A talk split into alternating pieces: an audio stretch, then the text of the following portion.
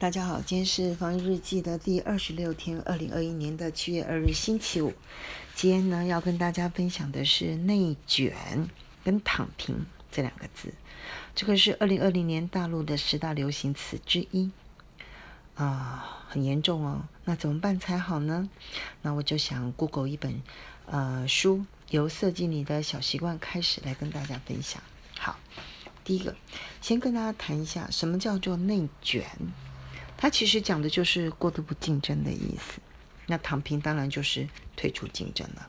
好，内卷呢这个词呢，它本来是人类学的术语，它本来是用来形容说，在亚洲的社农业社会当中，因为长期需要精耕，就是所以你必须要投入大量的劳力，但是呢，事实上却没有办法来实现它的经济突破。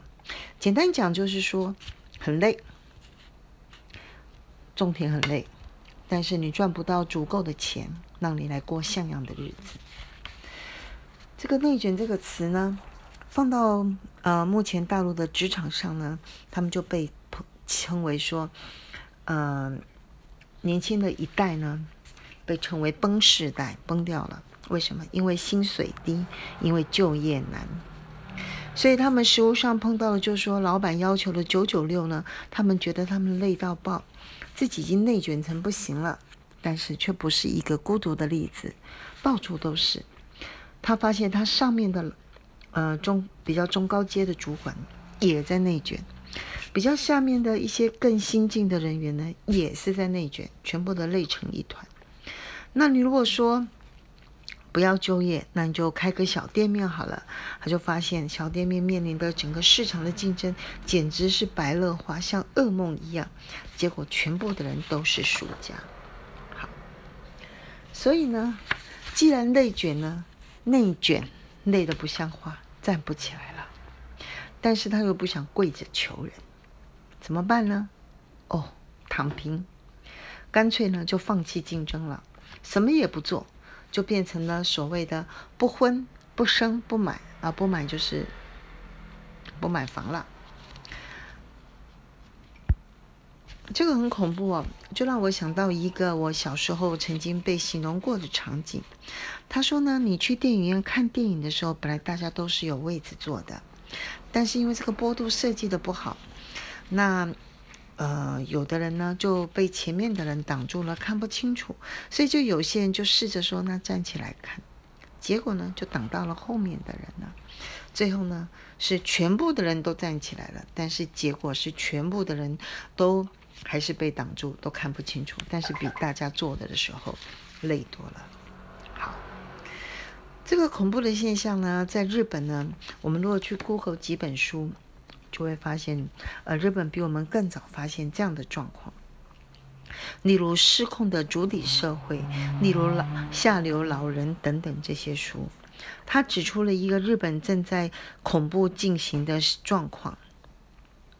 难怪会有人提到说，你如果因为疫情去封城的话，啊，还没病死就先饿死了，好恐怖。好，日本呢，他们发现。在目前呢，大学刚毕业的所谓的社会新鲜人，他们非常不容易用正式的员工的身份去就业。这个在韩剧演的是更恐怖哦，我觉得他讲的比日本的还恐怖。那日本的状况是，他们有发现未满二十四岁的就业青年这个阶层呢，非典型的雇佣率，也就是讲打工了哈。男性达百分之四十二，女性更高达百分之五十。所以在现实中就会发现，日本至少有三百万人是属于非典型雇佣的员工，也就是打工族。所以他们光靠自己的收入呢，无法经济独立，所以他不得已就变成要跟父母同住，而被称为。寄生单身族，因为他低薪，他就低成就，所以呢，他就不婚不生不买，然后慢慢的就变成了无欲无求，应该是说不敢奢求，就被称为潮湿啊、简居啊等等。好，事实上，这一类的年轻人呢，他在中年之后呢，就会发现，只要再过十到十五年，他就会发现他非常高的风险，因为如果这个状况没有改变的时候，到了四十岁，他如果又单身又赖在家里跟父母住在一起，他就会发现，一旦打工的机会减少，没了工作。这时候父母老迈，他必须要照顾他们。照顾超过了十年之后，也许父母走了，这些中年人呢，就会变成连家都没有的孤单老人了。怎么办才好呢？只有三个方法。第一个，看政府的体系能不能改改善，譬如说年金啊等等，事实上是非常不可靠的。呃，物价又上来了。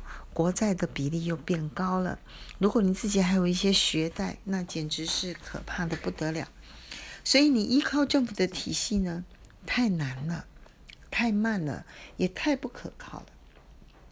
所以有两种方法，就是第一个，由设计你的小习惯开始，由个人开始做起；另外一个，看看能不能够扩大一家人的解释，用一家人共同的力量。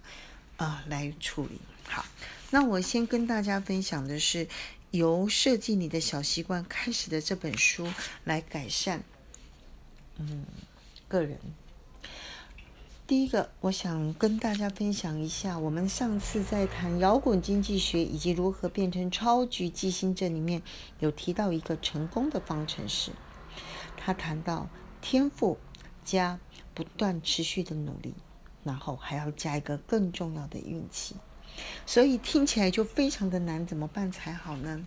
所以这个小小的嗯小习惯开始呢，就谈到两件事情。第一个，相信你一定是越努力就会越幸运，千万不要放弃，幸运之神终会来的。那怎么努力呢？当然要有动机加能力。那就从设计你的小习惯开始，每一天呢，定时定量的在日常生活中落实四本账的改善，本人、本是、本钱跟本家，也就是说，把日常例行的事物呢习惯化，把它变成反射的动作，不要再用大脑了，然后呢，轻松的把这些事情做完，那让你每一天慢慢的改善。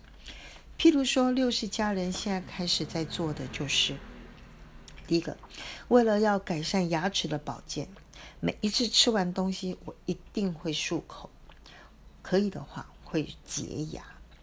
那睡前一定要用至少五分钟的时间，要用牙线、牙尖刷，好好的清洁牙齿。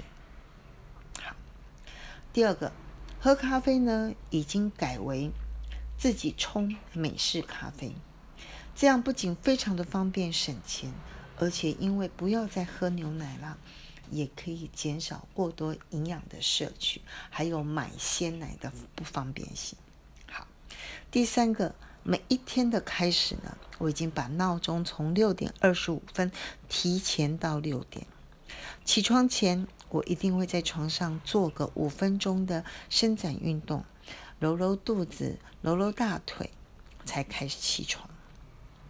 起床的第一件事情就是喝一大杯水，同时把两千 CC 的水壶装满。这样到了我一天结束或者是第二天检查的时候，才会知道一天的喝水量到底有没有达到心目中的两千 CC 的标准。那起床之后呢的一个小时，我就会去想。跟写今天我要做的事情，把自己的心变成一个非常的愉快。七点开始就听广播的财经台，边做早餐边打扫家里。好，我看电视的时候呢，也已经改成站着踮脚尖看。可以的话呢，也要记得呃扩胸一下，这样我可以避免看太久的电视，还可以深呼吸。那每一天呢，我一定会在吃中餐的时候和家人念一下道君安，也把今天呢，呃，有写出来的一些感想跟家人或朋友分享。第六个，我每一个月发薪水或是我拿到年金的时候，我一定会将三分之一转到我的投资账户去。然后呢，每一个月我一定会定期投资，买进我想要买的标的。然后其他的支出呢，我会用信封来分享总额管理。好，以上呢是我跟大家先分享到这边。嗯，以后再跟大家慢慢来分享，怎么样用一家人共同的力量来协助年轻人这一个时代，呃，让他们安心就业就养。毕竟，嗯，六十家人的老年必须要有呃幸福的年轻人来接棒，才能够保障老年人的幸福和安全呐。好，以上先跟大家分享到这，祝大家均安。